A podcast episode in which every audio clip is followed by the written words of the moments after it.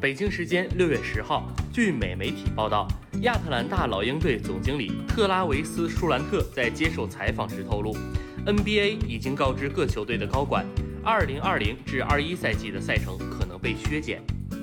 据舒兰特透露，2020至21赛季的赛程可能被缩减，目的是为了让联盟尽可能的保持现有的赛程模式。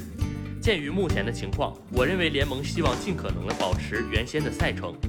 舒兰特在接受采访时说道：“这么做有多种不同的原因，这就是为什么联盟目前的计划是在本赛季总决赛结束之后很快进入下赛季。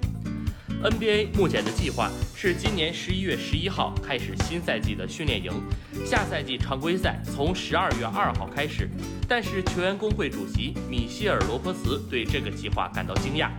未来几周，球员工会和联盟将继续讨论这个议题。”如果下赛季从十二月二号开始，那意味着今年的休赛期将会被大幅度缩减。与此同时，这使得 NBA 有可能在明年东京奥运会开始之前结束季后赛。